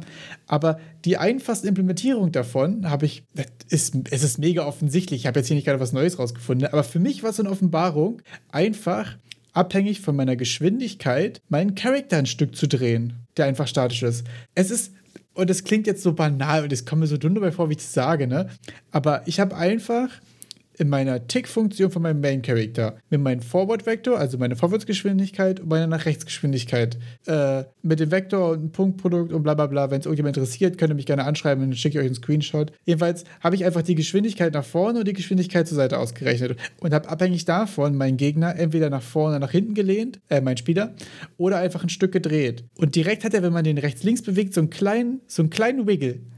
und es sieht direkt, direkt ist das Gefühl, einfach sich zu bewegen auf dieser Map so viel mehr, ohne dass ich irgendwas über Animationen lernen musste oder irgendwas, sondern es sind einfach so acht Blueprint-Nodes und einfach ein kleiner Winkel, den ich einstellen kann. Und es macht so viel für das Gefühl. Und da kann ich nur sagen, wenn ihr ein Game in 3D machen wollt und ihr seid so wie ich und sagt, äh, 3D-Modellierung und Animation und Skeletal Meshes und Rigging überhaupt und so, furchtbare Themen. Macht einfach so Kleinigkeiten für das Gefühl, nur so mit, mit Rotation, Position und mit Scaling. Mit den drei Sachen, die ihr sowieso auf jedem Charakter immer habt.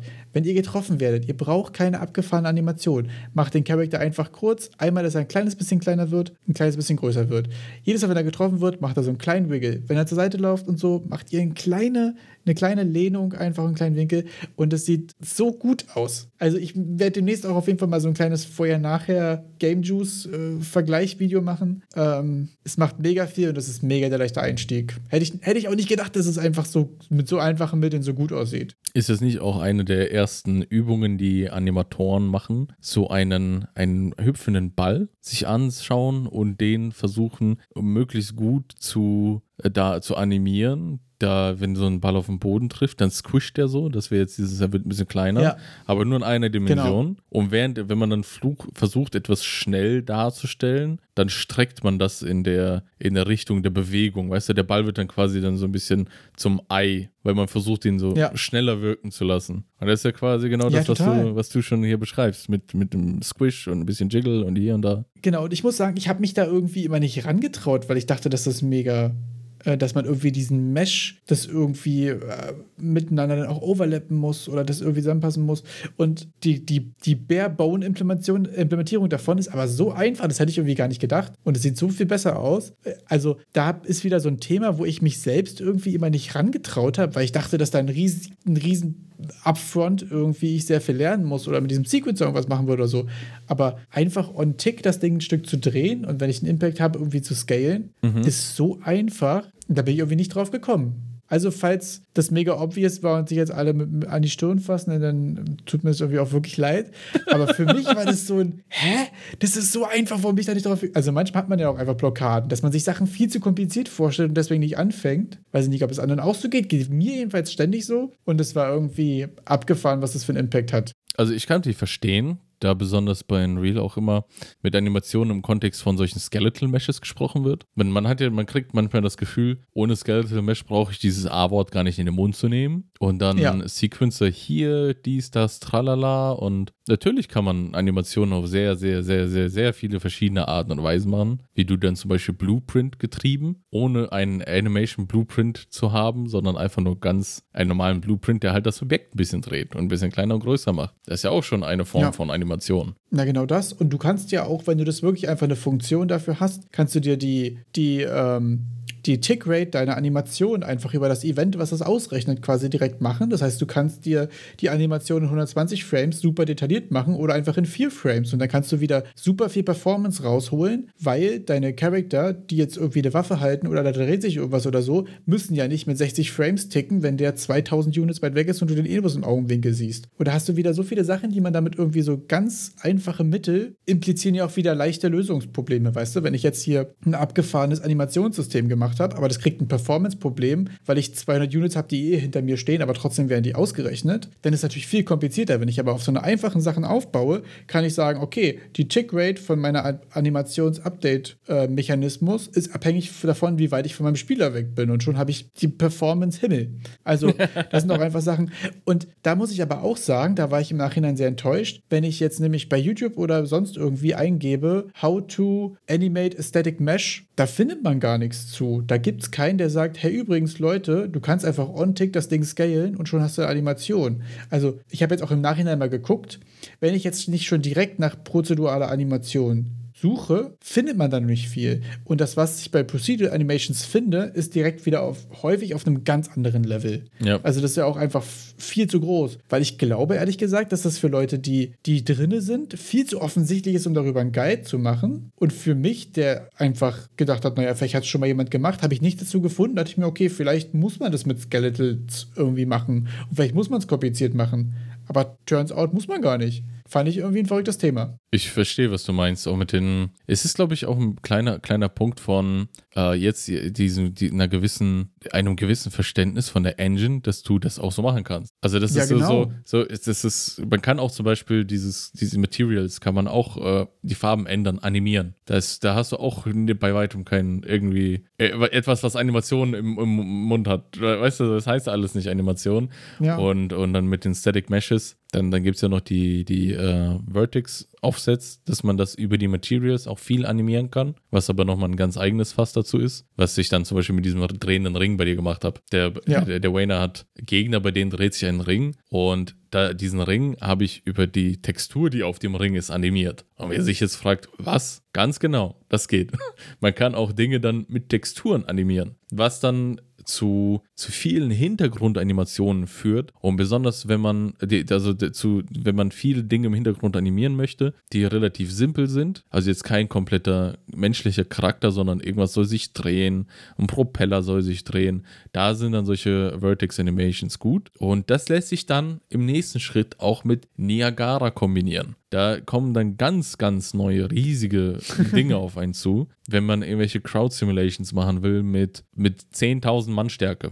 Dann kann man nämlich diese ganzen Auch das beste Beispiel, dass jedes Thema auch wieder ein Rabbit Hole ist. ja, ja, das ist, ich bin in dieses Niagara Rabbit Hole bin ich auch reingestoßen und hab's dann geschafft, doch irgendwie nochmal rauszukriechen auf allen Vieren, nachdem ich dann unten im Niagara Rabbit Hole ordentlich auf die Fresse gekriegt habe, aber so richtig, weil nachdem ich das Niagara-System mir ein bisschen mehr angesehen habe, habe ich mich gefragt, kann man nicht eigentlich alles einfach in Niagara machen? Kann man nicht komplett Unreal Engine wegmachen und nur noch in Niagara leben, weil es ja so ultra performant ist und bei dem Quatsch, den ich mache, brauche ich jetzt auch nicht so die High-Fidelity-Grafik und dann, ja, dann habe ich es irgendwann sein lassen. Ja, und dann habe ich gesagt, nee, komm, komm, War- mach mal wieder War normal. auch wieder genug. War doch wieder genug. Ja, da gibt es ein paar sehr, sehr krasse Niagara-Tutorials. Das sind nicht mal richtige Tutorials, das sind nur so ein Schau her, was ich mit Niagara machen kann. Und, und dann sagt er so, ja, ich habe halt Niagara benutzt und dann, ja, schön, vielleicht noch ein paar Stichworte reingeworfen, wonach man dann sich Ja. die Finger blutig googeln kann, aber man keine guten weiteren Tutorials bekommt. Ja.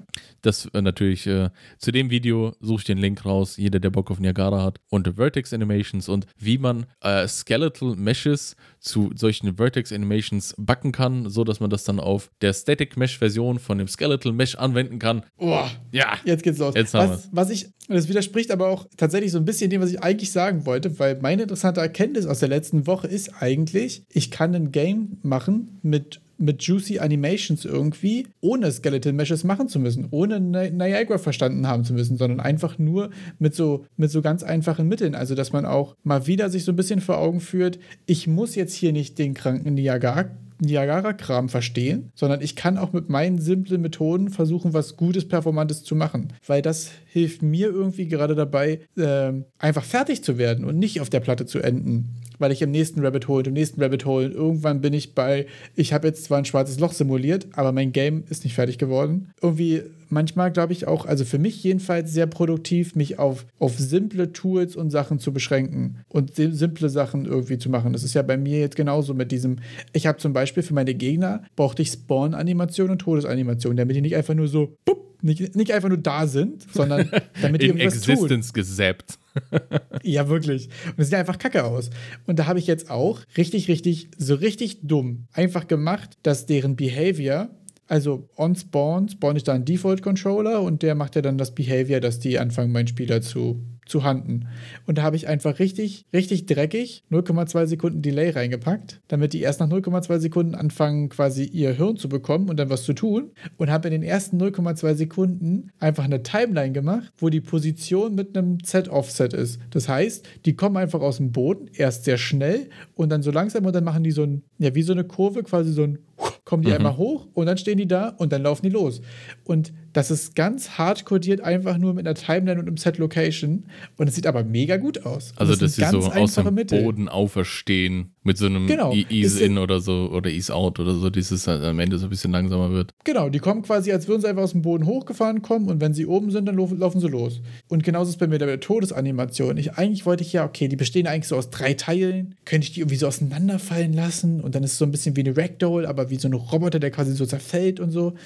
Und dann habe ich mir überlegt, okay, dann müsstest du das Mesh aber wieder in drei Teile zerlegen und dann müssten die einzeln irgendwie Physics ja irgendwie simulieren, damit es auseinanderfallen cool aussieht. Und stattdessen habe ich was anderes richtig, richtig Dummes gemacht, was aber eigentlich wirklich cool aussieht. Explosionen, Explosionen. Nein, ich habe keine Explosion gemacht, weil ich dachte, oh, in dieses Synthwave-Ding hat so eine Explosion nicht so gut reingepasst, weil dann müsste ich wieder. Cyber-Explosionen? Ja, aber dann müsste ich, dann müsste ich eine Niagara-Ding für eine Cyber-Explosion für eine coole finden. Dann muss ich wieder ein Asset raussuchen, dann muss ich es wieder anpassen von den ja, Farben. Ah, okay, okay. Was hast du gemacht? Ich habe was viel Dümmeres gemacht. Ich habe ein anderes Niagara-System gemacht, habe einfach den Mesh von meinem Gegner reingenommen, habe den einfach so blau und ein bisschen durchsichtig gemacht und dann habe ich so random Rotation drauf gepackt und lasse den einfach so nach oben wegfliegen. wie so ein Geist, wie so ein Geist, der so wegfadet.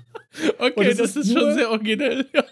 Das ist super dumm, aber es sieht gut aus. Ja. Es ist einfach, also das eigentliche, das eigentliche statische Mesh wird ja quasi despawned, wenn der Gegner stirbt und stattdessen ist dann so eine so eine blau leicht schimmernde Hülle davon. Noch die Seele die des fliegt Gegners. Dann einfach ja. so, die fliegt dann einfach so ein bisschen nach oben weg und fadet so weg. Und wenn du so große Gegnermassen hast, siehst du dann aber ganz viele blaue Geister, die so hochgehen und sich so random drehen und ein bisschen überlappen und so. Sieht cool aus. Ist auch nicht zu distracting, weil so eine Explosion ist ja, wenn du viele Gegner hast, auch schnell, ja. dass du danach nicht mehr siehst. Ne? Und es ist immer so ein, die, die fliegen so weg. so ein, und es ist so ein, wirklich, also in dieser Woche, ich, du merkst auch, in dieser Woche habe ich wirklich viel geschafft und es ist mega euphorisch weil ich so mit kleinen dummen Sachen, das Game sieht so viel besser aus irgendwie und das mit so, ich muss da, ich mache da auch mal kleine, kleine Snippets oder Screenshots und packe die in den Discord. Oh mein Gott, und für jeden toten Gegner bitte Programmatic Programmer Zitate, quasi damit der von uns geht. Die Seele darf in den Programmierhimmel aufsteigen.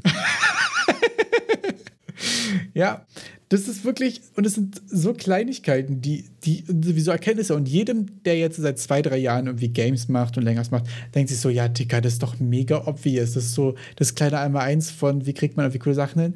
Aber für mich, der irgendwie ja jetzt erst damit angefangen hat, das erste Mal irgendwie versucht, was fertig zu kriegen, sind diese einfachen Sachen, die einen großen Impact haben, so die Schlüsselerkenntnisse oder Problemlösungen, die dazu bringen, dass ich vielleicht doch irgendwann mal fertig damit werde und hier sagen kann, Leute, hier ist die Steam-Page oder irgendwas. Weil diese einfachen Sachen sind die, die mir irgendwie gerade fehlen. Ich habe das Gefühl, ich brauche keine Steam-Page machen, wenn sich mein Charakter immer noch kacke anfühlt. Aber mit so einfachen Mitteln da jetzt irgendwie Feeling reinzubekommen, war irgendwie krasses Erfolgserlebnis diese Woche. Sehr nice. Sehr nice. Hast du denn Ja, wir, sind wir wieder bei dem Thema Steam-Page. Brauchen wir keine. Der, das allgemeine, der allgemeine Wortlaut von, von R slash Game Dev ist ja Steam-Page so früh wie möglich machen. Ja. Wann ist denn jetzt der neue Release-Termin? Also, wir, wir pimmeln ja jetzt ein bisschen seit, seit. Es wird, es wird, es wird, es wird eine Steam-Page geben, wenn es fertig ist. Ich sag's dir. Wenn's fertig ich mache keine Daten mehr.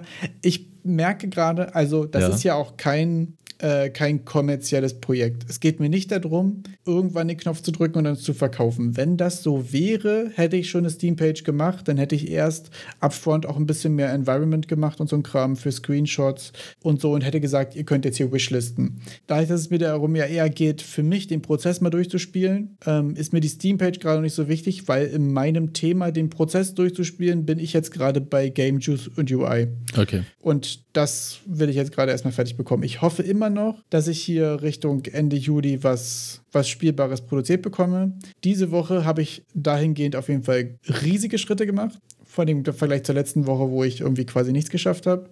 Ähm, es wird fertig sein, wenn es fertig ist, tatsächlich. Ich bin ja auf jeden Fall mal richtig heiß auf deine. Kommt zu un unregelmäßig dazu. Auf deine blauen Seelen. Also da bin ich richtig ja. heiß drauf, das zu sehen. Also, wann kann ich denn, wann kann ich denn da mal meinen mein C reinstecken? In die ähm, neueste ähm, du Version. Du wirst wahrscheinlich, du wirst die Tage nochmal ein Update bekommen, weil ich werde jetzt nochmal, also man muss dazu sagen, ich habe vorletzte Woche quasi eine Feedback-Runde gemacht, wo ich gesagt habe, ich komme eh gerade nicht dazu, weiter dran zu basteln. Und da haben Erik und auch noch ein paar andere Leute das schon mal angezockt und haben mir das erste Feedback gegeben. Und deswegen war auch UI und Game Juice auf jeden Fall so die größten Probleme. Ähm, und da habe ich auch wirklich gemerkt, dass zwischendurch quasi schon mal das Leuten zu zeigen und das erste Mal Feedback direkt zu bekommen auch einfach gut ist, um den Fokus zu setzen. Also da kann ich nur sagen, ist wirklich interessant. Und was ich auch beschlossen habe, was ich auf jeden Fall noch machen werde, ist, ich habe ja zwischendurch auch immer mal Videos gemacht und immer mal Builds gesaved. Ich will am Ende eigentlich mal eine kleine Zusammenschrift machen, wo man sieht, wie sah das Spiel aus. Es wird auch von allen, allen krüppeligen Zwischenversionen, werde ich die mal irgendwo hochladen, damit man die quasi der Reihe nach spielen kann. Und ich will dazu mal aufschreiben, ähm, wie viel Arbeitszeit da in Stunden reingeflossen ist. Weil ähm, das Thema hatten wir auch letztens schon. Ich finde es immer sehr schwierig, wenn hier steht, ich habe dieses Game in vier Wochen gemacht, weil vier Wochen Vollzeit bedeutet 160 Stunden. Vier Wochen als Hobby, bei mir zum Beispiel, würden wahrscheinlich so vielleicht 20 Stunden bedeuten. Und das heißt, ich habe was in vier Wochen gemacht, wäre da in einem Spektrum zwischen 20 Stunden und 160 Arbeitsstunden. Das finde ich immer super schwierig irgendwie einzuschätzen und es demotiviert mich auch häufig, weil man irgendwie sieht, guck mal, was ich hier in drei Tagen gemacht habe. Und ja, der hat halt drei Tage lang 16 Stunden jeden Tag da reingepumpt. Dann sind das einfach irgendwie 48 Stunden das ist was anderes, als wenn ich, ich habe jetzt zum Beispiel in dem aktuellen Zustand, den das Game hat, den ich die Woche mal mit ein paar Leuten scheren werde, 36 Arbeitsstunden reingesteckt. Über sieben Wochen oder so. Das ist ja auch einfach, finde ich, so eine Dimension, die die wir, glaube ich, viel häufiger irgendwie scheren sollten, um auch ein besseres Gefühl für Progress von uns selbst und auch von anderen zu bekommen. Hast du das irgendwie getrackt oder ist es jetzt so vom, vom Retrospektiv mal zusammengezählt, wann du wie viel da gesessen hast? Oder hast du da auch so ein Tracking-Tool für sowas? Genau, ich habe mir jetzt so ein Tool runtergeladen, das heißt Manic Time. Ich weiß nicht, ob es gut ist. Ich habe einfach Time-Tracking-Tool gegoogelt und das erste genommen. Und da kann ich quasi sehen, ähm, welche Programme quasi wie lange auf meinem PC gelaufen sind. Und der zählt auch wirklich nur, wenn die quasi in Fokus sind. Also wenn mhm. ich wirklich draufgeklickt habe und aktiv da drin bin. Mhm. Ich habe das Gefühl, es ist relativ genau. Es wird wahrscheinlich immer mal Ungenauigkeiten geben, wenn man mal irgendwie AFK war, doch was essen gegangen ist und es lief nebenbei oder so. Also die 36 Stunden, die er jetzt in Unreal Engine anzeigt in den letzten sieben Wochen, ähm, sind wahrscheinlich auch nicht auf die Minute genau. Auf der anderen Seite, wenn ich raustappe und was google, zählt das wahrscheinlich nicht so genau mit. Mhm. Auf der anderen Seite, wenn ich sag mal AFK stehen lasse, das ist so ein Plus-Minus. Ich rechne da jetzt einfach, dass es ungefähr als Hausnummer hinhauen wird. Das ist aber jetzt auf Unreal Engine Basis so. Gibt's, ich meine mal, gehört zu haben, es gäbe eine Möglichkeit, projektbezogen die Runtime rauszukriegen. Weil ich meine, ich bin ja eher der Typ, ich habe, ich habe gerne zehn Sachen, die ich nicht fertigstelle gleichzeitig. und ich meine, ist ja krass, wenn du dann so fokussiert bist und nur das eine machst, ähm, dass man das dann wirklich dem auch so, so zuordnen kann. Wenn du ja sagst, ja, okay, ich habe ja. halt nur das eine Projekt gemacht. Das, ich werde nochmal ja, recherchieren. Ich gar nicht, da gibt bestimmt was, was es genauer macht. Ja, da können wir ja gerne mal, gerne mal Feedback geben, falls du was Genaues findest. Ähm, hatte ich, glaube ich, auch nachgeguckt mal, ähm, aber jetzt nichts gefunden, was mich auf Anhieb überzeugt hat. Aber dadurch, dass ich jetzt, habe ich sonst ehrlich gesagt auch nie hinbekommen, aber bei dem Projekt weiß ich jetzt ziemlich sicher, dass ich quasi nichts anderes gemacht habe. Mhm. Und deswegen kann ich es so einfach hier ablesen. Sehr schön. Ich, ähm, noch zu dem Thema von vorhin mit dem Spawnen und nicht Spawnen ähm, oder, oder kaschieren. Also ich habe, ich guck mal, ob ich einen kleinen Clip davon aufnehme. Ich hatte ja so einen kleinen Breath of the Wild äh, Game Mechanik äh, Prototypen gemacht, bei dem man dann auch hm. einen, einen Gleitschirm hatte, mit dem man dann durch die Luft segeln konnte. Und mir ist auch in dem Moment einfach nicht aufgefallen, also nicht eingefallen, wie ich diesen Gleitschirm irgendwie cool in die Hände bekomme und habe es einfach mit einer Explosion kaschiert. Also, aber, aber, mit dieser Standard-Explosion aus dem Starter-Content. Ich liebe den Starter-Content, weil es so ein paar Sachen hat, die man einfach immer wieder verwenden ja. kann. Natürlich, was, was, Explosion ist immer gut. Genau, genau. Ploppt irgendwas in Existenz, ja, wie, wie bei dem Film Jumper. Jump, jump, jump, bam, ist er da da. Gut, wie, wie kaschiere ich aber jetzt die Stelle von nicht da und zu da? Explosion, fertig. Explosion hat auch dieses, dieses, es bewegt sich alles irgendwie nach aus dem Nichts entsteht etwas, ja. Also naja, ich klar. liebe Explosion. Ich stelle stell mir gerade vor, wie in deinem Game so, du hast keine Animation zum Schwert ziehen, deswegen ist immer so eine Explosionsschwert da. Ja.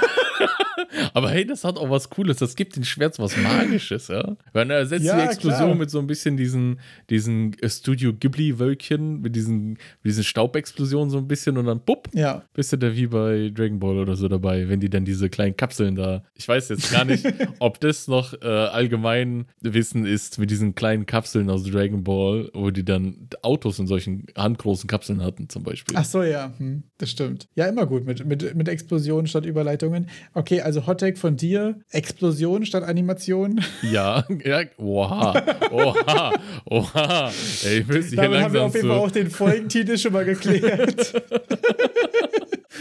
Und das Tolle ist so, das ist auch so weit am Ende, dass jeder sich das komplett durchhören muss, um zu verstehen, was passiert da, wieso Explosionen ja, statt Animation. Ja, das stimmt, das ist mega gut. Das ist dann wie die Clickbait, die ja. Du hast äh, noch mir was geschickt mit How much power do you really need? Genau, ich habe ähm, jetzt noch einige Sachen für den Content der Woche auf dem Plan gehabt. Wir sind jetzt allerdings auch schon ziemlich spät, sehe ich gerade. Aber das ist eine Sache, die ich auf jeden Fall nochmal scheren wollte. Und zwar ist das ein Video von äh, Lost Relic Games, der darüber gesprochen hat, was ist eigentlich die Einstiegshürde quasi. Also was braucht man alles an Hardware, um irgendwie Spiele entwickeln zu können. Und da fand ich eigentlich auch die, vor allem die Erkenntnis daraus ziemlich interessant, dass man das, und das merke ich bei mir selbst ja auch häufig, auch speziell beim, beim Streamen und auch beim Spielentwickeln, dass man sich manchmal wie denkt, nee, ich brauche noch die Hardware und ich brauche noch eine krassere Grafikkarte. Und dieses Video ist irgendwie sehr, sehr gut da drin, einen so ein bisschen auf den Boden der Tatsachen zurückzuholen zu denken, wenn du Spiele machen willst, mach einfach Spiele mit dem, was du hast und fang einfach an und hab irgendwie Spaß daran und finde raus, ob das cool ist. Und denk jetzt nicht, dass du einen 2000 Euro Rechner brauchst, um Spieleentwicklung anzufangen oder um zu streamen oder so. Du brauchst nicht jetzt hier eine, eine krasse Spiegelreflexkamera oder irgendwas, um im Stream zu starten. Ähm, du kannst doch einfach dein Handy anschließen und das erstmal als Webcam benutzen und das geht. Natürlich ist dann Audioqualität und so auch irgendwann ein Thema, aber um damit anzufangen, brauchst du, ich sage jetzt nicht nichts, aber sehr, sehr wenig. Das fand ich eine super interessante Erkenntnis und ähm, holt einer ganz gut auf den Boden der Tatsachen zurück, finde ich, solcher Content. Definitiv. Ich mag, ich bin aus, äh, irgendwie habe ich immer, ich habe einen Spaß dran, auch mit aus Cheap-Sachen irgendwie gute Sachen rauszuholen. Äh, aus rein zur Information, wie ich nehme das hier bei, auf meiner Seite hier auf einem 25-Euro-Mikrofon auf. Meine, meine Webcam, die ich zum Streamen benutze, hat 8 Euro gekostet. Das, die Lichter da nebendran, das sind irgendwelche 30 Euro, zwei Rundlichter. Ich habe ein Greenscreen im Hintergrund. Das ist ein, ich glaube, 22 Euro Rollo, das einfach nur grün ist. Ja, also ich bin, ich bin verdammt cheap unterwegs, ja. Der hat, er hat ein richtiges, das seht ihr jetzt nicht, aber.